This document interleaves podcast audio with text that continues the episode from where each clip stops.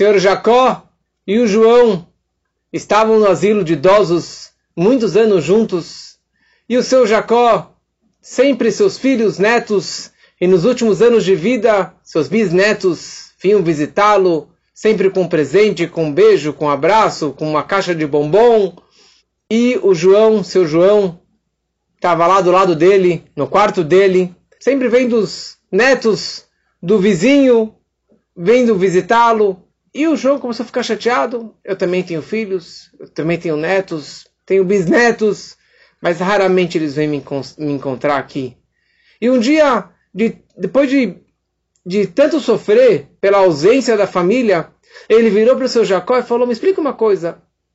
Eu também tenho filhos, netos e bisnetos, que nem o senhor, mas por que os seus netos vêm te visitar frequentemente, os meus Raramente eles vêm. Vêm antes do ano novo, talvez antes do dia dos pais, e dão lá um presente e vão embora e não se importam muito comigo.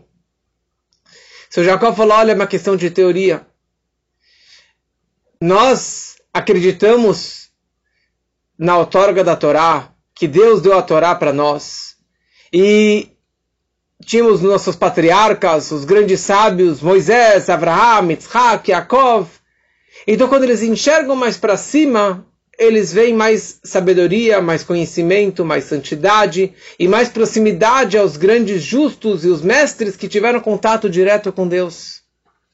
Então, quando eles olham para mim, eles enxergam uma luz maior. Mas você, desculpa, você sempre acreditou na teoria de Darwin. Então, para você, quanto mais distante, melhor. Mas essa questão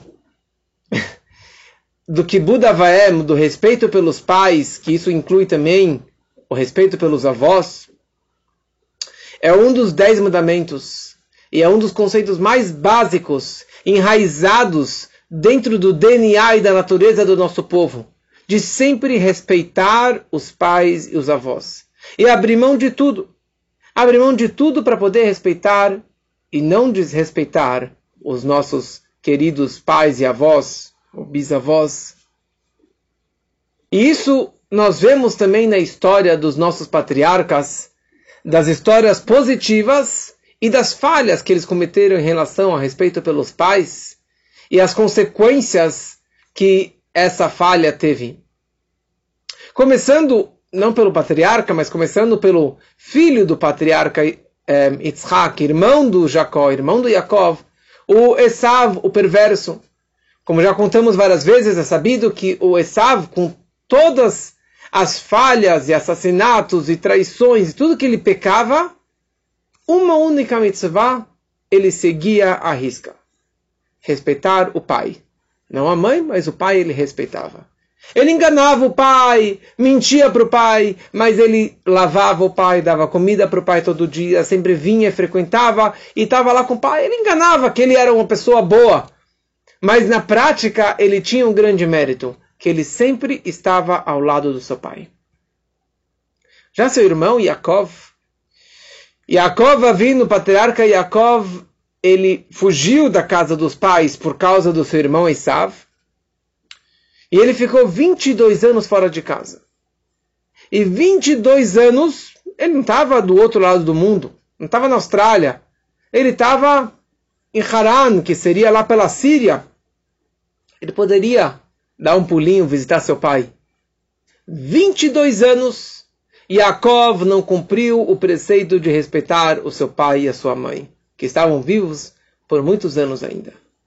Yaakov ele não visitou seus pais por 22 anos. E isso foi, na verdade, uma falha, um grande pecado que o Yaakov ele cometeu. E até no, no caminho de volta, ele acabou postergando a viagem ao invés de ir direto ao seu pai, ele acabou sendo punido por causa disso. 22 anos ele, ele não cumpriu esse preceito. 22 anos ele ficou sem saber onde que seu filho Yosef, José, estava. Qual foi o paradeiro do seu filho Yosef? O que aconteceu com Yosef? Se ele foi assassinado, se ele está vivo, se ele está morto, onde ele se encontra, se ele está bem, se ele não está bem. 22 anos Yaakov sentou de luto pelo seu filho Yosef. Por quê? Pelo fato que ele não cumpriu 22 anos em respeito pelos seus pais? Então Deus, na mesma moeda, castigou ele que ele sofresse 22 anos pela ausência do seu, do seu filho Yosef, o seu filho tão querido, o filho da mulher tão querida, Rachel, ele sofreu tantos, todos esses anos. Agora, por outro lado, Yosef, também 22 anos, não respeitou seu pai. Talvez nos primeiros anos que ele foi vendido como escravo, que ele era um escravo na casa do Potifar, ou que ele estava na prisão todos aqueles anos, entendemos. Agora, os sete anos de fartura que ele era vice-rei do Egito, e os dois anos de fome, quer dizer, os últimos nove anos, ele era vice-rei da potência, a maior potência mundial do Egito, ele poderia mandar uma carta para o seu pai? Falou, papai, eu estou vivo. Vai visitar seu pai, manda uma carta, um telegrama, manda alguma mensagem para o pai que ele está vivo. Você não quer contar onde você se encontra? Ok. Mas você nem mostrar uma a cara. Você sabe como que seu pai te amava tanto. E você sabe como que seu pai está sofrendo. Por que o Yosef realmente omitiu essa informação do seu pai e fez o seu pai sofrer durante 22 anos? Será que ele também foi castigado dessa mesma moeda?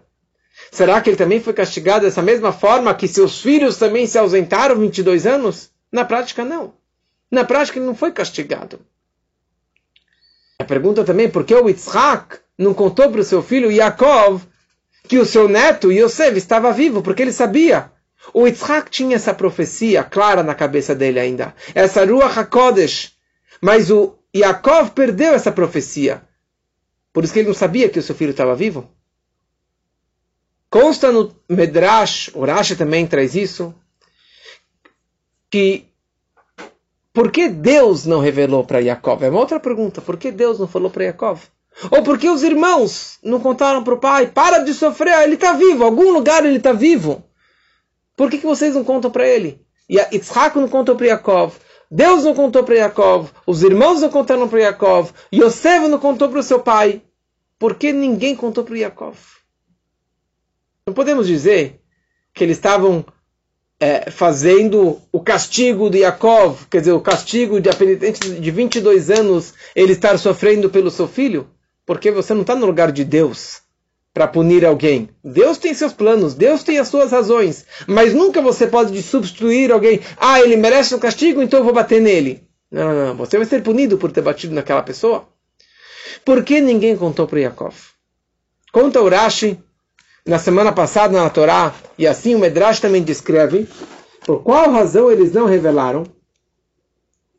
Porque os irmãos de Yosef haviam excomungado, fizeram uma excomungação e uma amaldiçoado, uma maldição a todo aquele que revelasse ao Yaakov que o seu filho Yosef ainda vivia.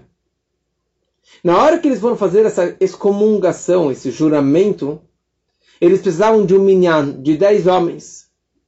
E eles eram só nove. Benjamim estava em casa, Yosef não estava lá, e o Yehudá estava com seu pai. Então eles eram nove, no, nove homens, eles queriam fazer esse juramento. Eles viraram para Deus e convidaram Deus de participar desse juramento, dessa excomungação. E Deus participou. Deus concordou com esse pacto, com essa excomungação. E eles incluíram Deus com isso. E na hora que eles fizeram essa excomungação, e Deus aceitou, então agora Isaac, ele falou, como que eu vou revelar para Yaakov, sendo que Deus participou disso? Ou seja, Deus participou porque ele tinha seu plano. Que não era a hora de revelar esse segredo para Yaakov.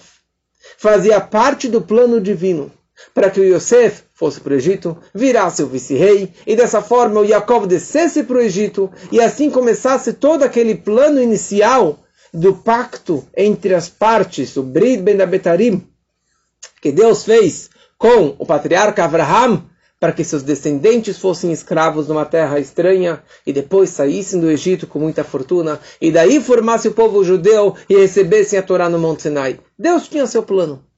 Mas no momento que Deus concordou com essa excomungação, ninguém mais podia quebrar, porque se precisa dos dez juntos para manter ou para poder quebrar esse, esse pacto. Então Yitzhak falou: se Deus não está revelando para o meu filho Yaakov, como que eu vou revelar para ele? O Yosef ele também ficou sabendo disso. Então ele falou assim: ninguém está revelando por causa que Deus não quer que eu revele para o Yaakov. Deus tem seus planos. Mas a questão era que por essa razão Yosef acabou não revelando para o seu pai. Ele não faltou do respeito. Mas no momento que começou a brilhar uma luz, ou seja, eles começaram a perceber que Yeshever bemitzrayim, tem comida no Egito. Essa foi a frase que o Yaakov ele falou, tem comida no Egito durante esse ano de fome. Desçam para o Egito para conseguir comida.